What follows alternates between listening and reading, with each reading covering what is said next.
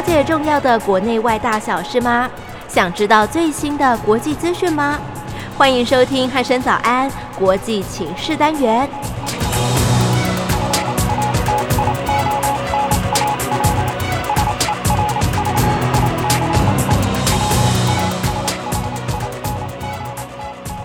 OK，又到了国际情势的单元。那今天在节目当中，我们再次请到的是我们国防安全研究院国防战略与资源研究所的所长苏子云苏老师。老师好。主持人好，各位听众大家好。好，介绍了苏老师，忘记介绍我自己嘞。老师好，我叫徐燕。好，对，好，老师，我想今天我们要来继续跟听众朋友呃解析一下中共在国际上面现在所面临到的困境哈。其实尤其是从疫情爆发之后，我们看到这一两年，对，哇，变化真的非常的大，对不对哈？然后呃，战狼外交，然后这个不承认武汉病毒跟自己有关等等，对哈。那国际社会就造。构成了一种反弹的一个声量。那以美国为首，然后包括了现在连欧洲的这些议会啊、欧盟的国家，很多的国际社会开始都陆续为台湾发声，对不对？好，老师，现在目前中共面临的困境，老师要来跟呃这个听众朋友解析几个例子吗？嗯、哦，很多哎、欸，很多哈。对，主持人其实可能借我一点时间哈，我先把这个脉络先拉出来一下。其实国际社会本来对中共是很友善的哦，嗯，并不是说哎呀我要赚你的钱，中国市场很大，不是不是是这样子。我们话说从头，在大概将近二十四年前的一九九七年，当时美国总统是克林顿嘛，好，那他在九七年的时候出了一个国家安全报告，呵，那里面呃很白纸黑字的写说，嗯，要帮助北京发展经济，哦，要给北京 MFN 就是最惠国待遇。然后手把手的要带北京进入呃世贸组织 WTO，所以当时还有一个故事，大家还都要记得是台北先入世呢，还是北京先入世呢？那时候还撸了半天。哦，无论如何，就是当时美国的政府的想法，就是希望帮中共发展经济。哦，那经济发展起来之后，呃，就会促使就是中共内部会去追求。哦，政治的改革哦，就是会产生，就是让中共的政体就是民主化，这叫 peace evolution，和平演变。嗯，好，这是当时美国为主的西方国家的一个想法，他们也不希望打仗，呵，所以希望看中共哦，就是健全的茁壮，嗯，不要这样穷兵黩武。这是二十四年前的事情了。那可是到了二零一七年，就是川普总统上台之后。他开始跟呃习近平先生接触，哦，就是呃川习会嘛。那接着川习会之后，呃，到二零一七年底、二零一八年，川普总统认为啊，不可能啦，中共他每年赚我们美国三千七百亿美金。我们让利给中国大陆，希望他们去改善人民的生活，梦醒了。对，所以这种和平的中国梦就醒了。嗯，这像哎，刚才主持人讲太好了，我都忘记说这是和平的中国梦。和平的中国梦，对因为相较于那个习大大说的那个强军梦啦和哦的中国梦等那种，是一种依靠硬实力、穷兵黩武的那种那种强军梦哦。那西方的是希望说，哎、让中国人民可以共享经济利益的一个和平的中国梦。哦，所以呃，川普总统那时候开始贸易战，好，那紧接着科技呃开始紧缩，哦，华为的事件等等。那接着到一八年的时候，就是哦，就是香港事件嘛，呃，所谓的一国两制。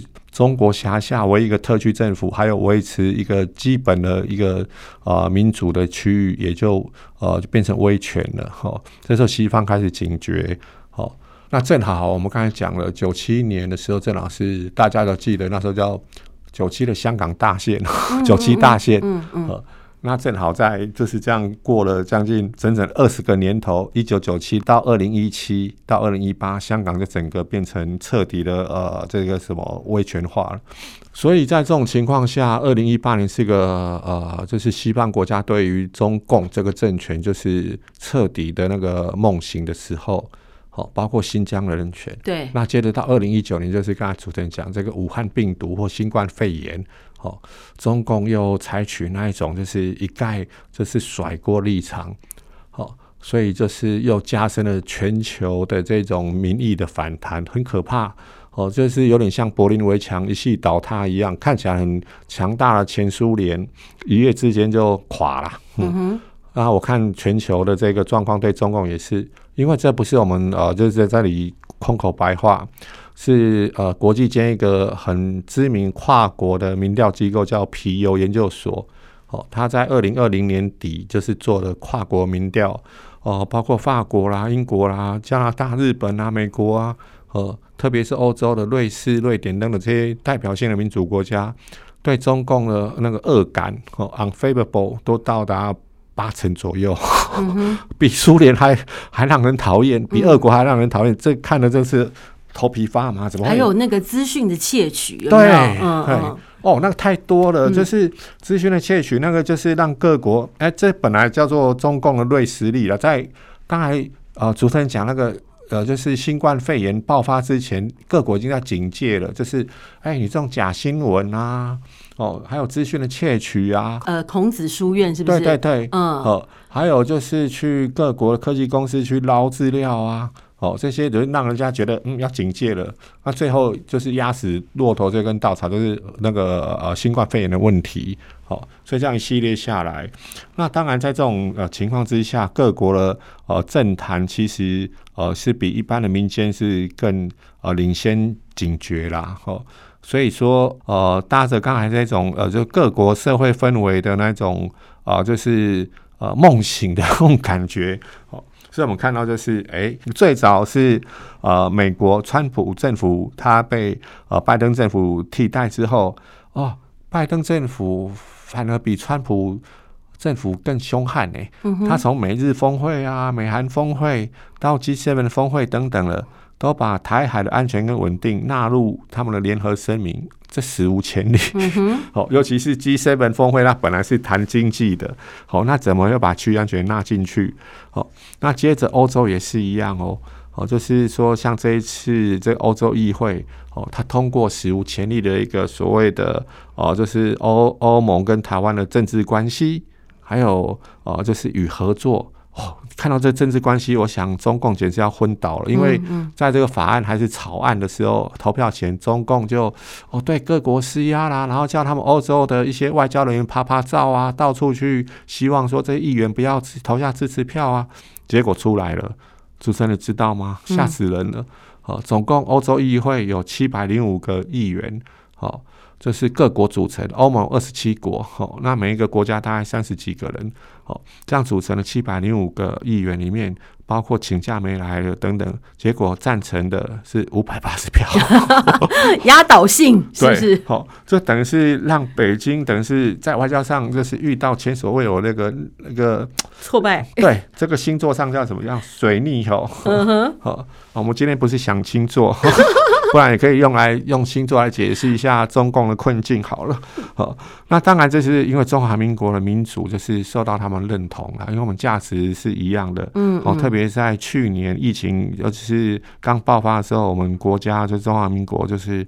啊，挟着我们一些就是产业的优势，哦，快速的就是增产口罩，也刚也有无偿，没有要求，没有任何条件的，哦，就是呃捐给其他国家，哦，希望可以共同来呃阻止这种人类威胁的扩散。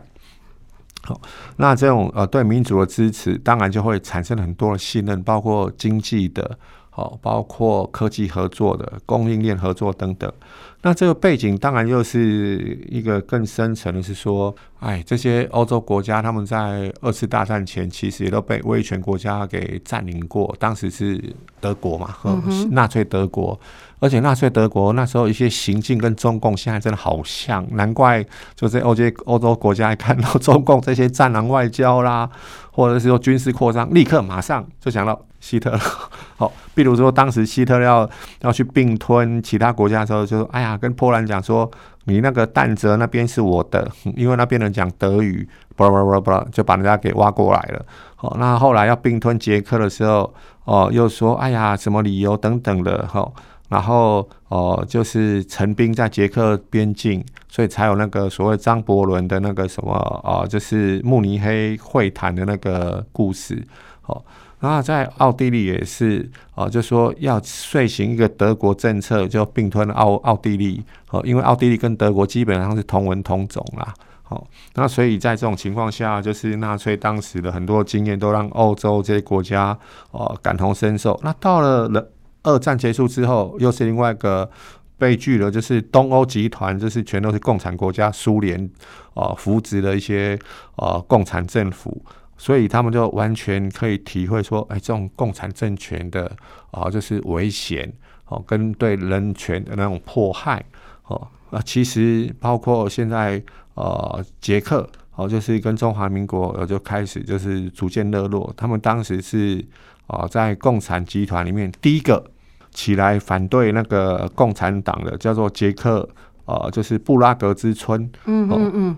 那到后来就是还有波兰的那华勒沙团结工联啊，一起来反共。哦，那到后来就是立陶宛哦，这三小国就是哦，他们处境就是旁边一个庞大的苏联。那他们三个小国就就是基本上就是被这些苏联啊，就是长期的军事威迫等等的。哦，所以他们的一些理路跟经历，还有就是价值观。会看得清楚，就是为什么中共这样子的方法对于中华民国的这种威胁，他们会产生那种不平，哦，而且不再是像以前的说，哎，怕得罪北京啦，哦，而是会真正的愿意哦，就是来协助我们团结，让民主国家可以团结来那个反制这种呃威权的这种呃政权，嗯哼。那当然，就是这种情况之下，我们看的也不是说只是有外交上的这种支持，但是它是很有意义的。老实讲，哦，这是中华民国，这是从一九七零年代退出联合国之后，哦，现在整个呃。呃，局势转变了，有点像说大家常讲了啊，丞相起风了。嗯哼哼，是。哎、欸，老师，其实你刚呃谈到了，就是说中共在国际呃社会上面哦、呃，被大家的一种接受的程度的一个转变哦，他现在所面临的一个困境，但是他并不会因此哦，好，那呃转换他自己的一些呃策略，对不对？他同样还是呃蛮强硬的，而且比方说这个。呃，战狼外交，呃，他们呃骂的越凶的，升官升的越快，对不对？哈、嗯，那呃，所以我们看到说，他其实他完全照样不手软，好像也不在意每个国家对他的一些反感的增强。嗯、那尤其是在美国方面，他也丝毫不让步，哈。对，那我是因为他的整这个包括了军事，包括他觉得他。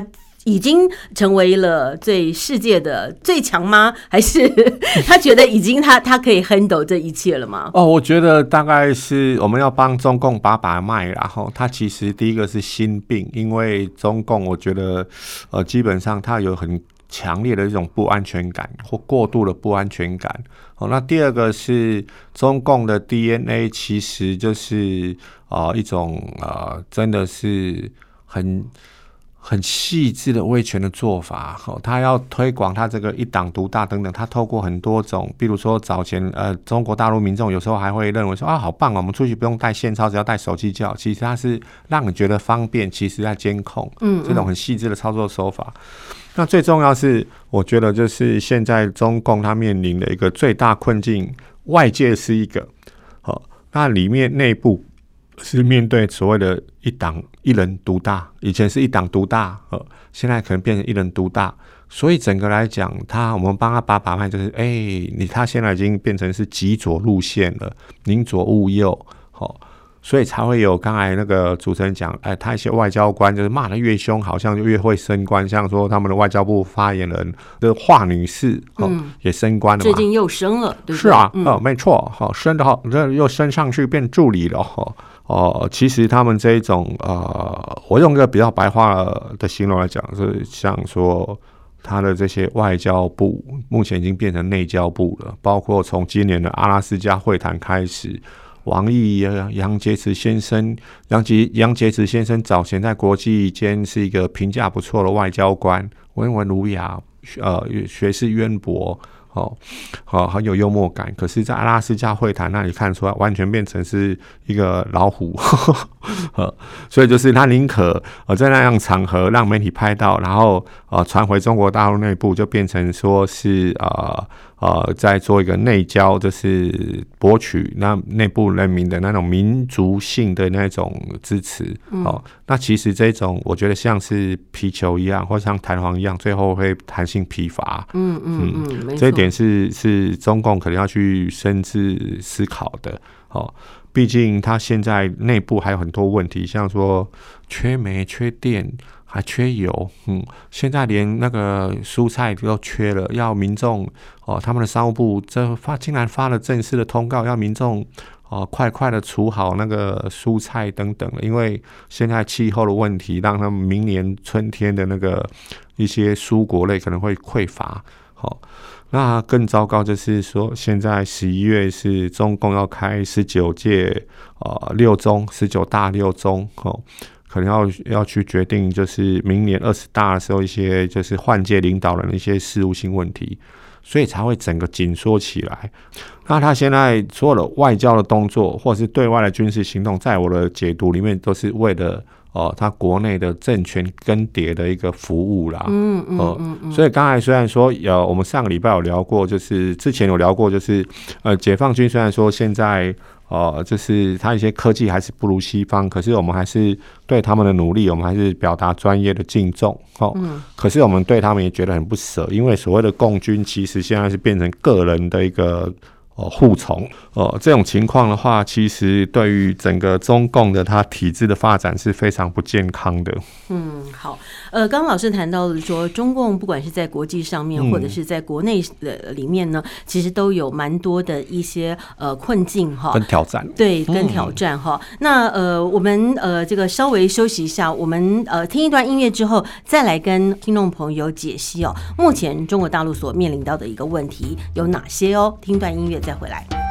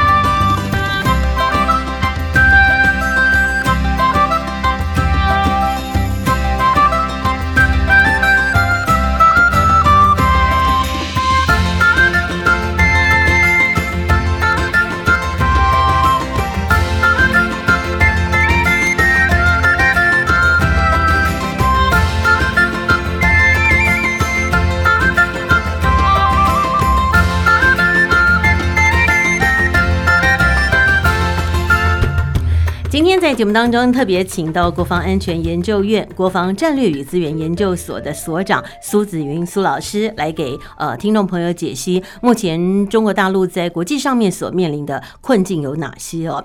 那呃，我们把这几十年呢的一些时空背景来跟呃听众朋友做了一些扫描哦。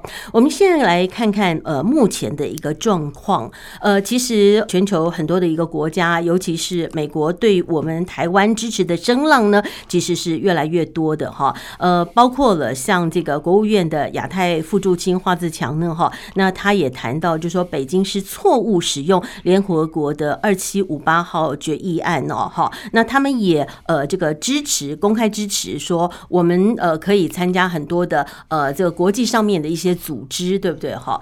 那呃当然中国大陆呢呃呃他能够继续的反对下去吗？哈，如果说面临到国际声浪越来越大的情况之下，它的那个力道可能会越来越弱吧？对啊，就是北京，我就觉得他们现在犯了一个战略的大头病啊，就是我们在研究战略的时候，常常讲最大的悲剧是你的战略目标跟手段颠倒了。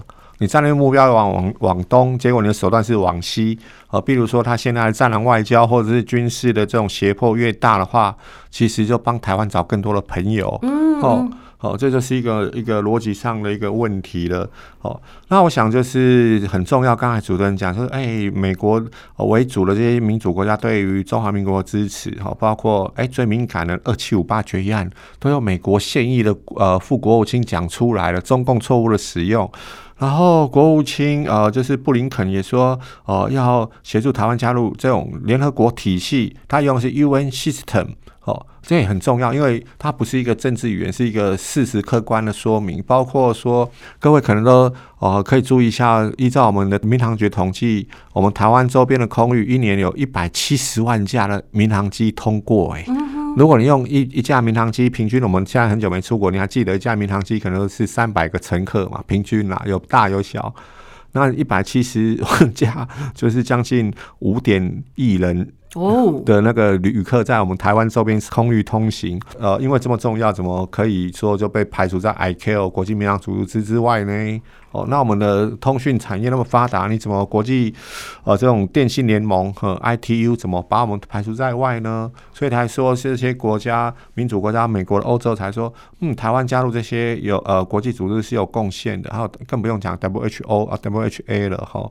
哦，这是呃就是说很清楚的一个。呃，国际的一个趋势，然后包括美国拜登总统也多次的有意无意的讲说他会协防台湾，嗯，好，那当然就是这些我们都很感谢啦。不过我想就是国际情势对我们有利，那我们要更谦虚的来看待我们的自我防卫的责任哦，毕竟。哦，就是靠天吃饭要饿死，靠人打仗失败嘛。我们自己要先坚强，要够强，才会有这种真正的呃，就是盟友的协助。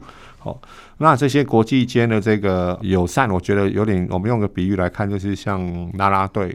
可是我们是跑者，嗯哼哼哼，还是要我们自己跑才会到终点啊？没错，哦，啦啦队只是给你很多的那个支持，所以在这种情况下，就是哎、欸，我们那个后备制度的改革就很重要哦。哦，自立自强，对不对？哈，没错。我们面对那个中共的挑战，那我们自己能做什么？好，因为我们就是要保有我们的生活方式，我们的民主跟自由嘛。好，那面对一种无力威胁，我们当然就是要有这种自我保护的这种责任跟义务。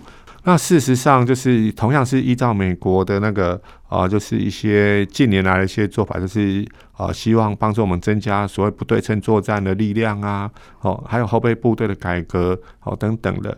那所以说，我们现在就是哎，有一个新的呃制度，就是一年招那个教招十四天等等的。好，那这个呃部分其实呃在其他国家也都是很成熟的啦。好，我们可以这样讲，我们现在呃整个是国军是以志愿役为主体，哦，志愿兵为主体。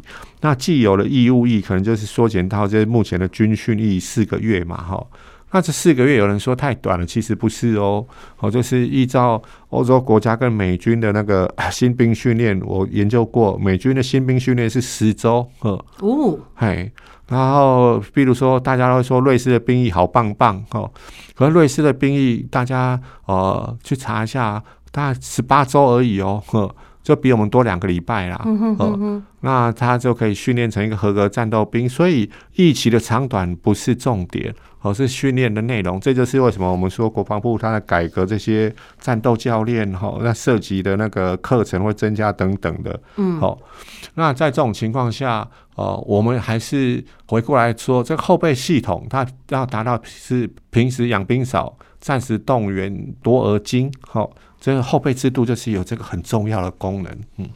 那呃，各国我们刚才讲说，主要的这新兵训练哦，就是大概这种基础的训练 （basic training），大概就是在四个月之内，十周到十八周不等。其实从这个角度来看，科学化的比较，我们的这个新兵训练是够了。嗯哼，呃，这这期限是够了，剩下就是后备的这个制度的配套，就是包括最重要教招哈。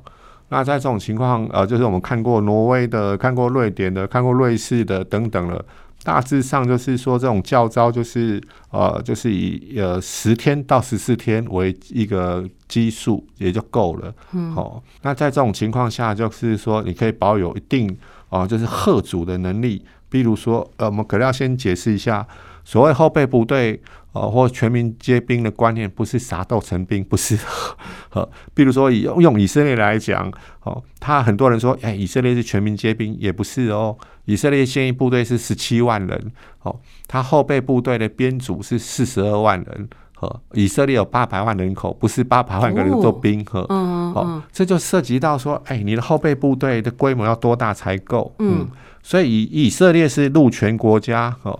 它是十七万跟四十二万，那我们是有台湾海峡，所以我们这样就知道，就是国防部为什么抓我们的后备部队是二十六万人的规模，哦，就知道，因为我们跟中共没有土地接壤嘛，哈，哎，那在这种情况下，我们就可以理解啊，二十六万人的规模，它要动员的是二十四万到二十六万人，哦，那这样子你每一年一个训期的话，你可以训练多少人？哦，所以从明年就是。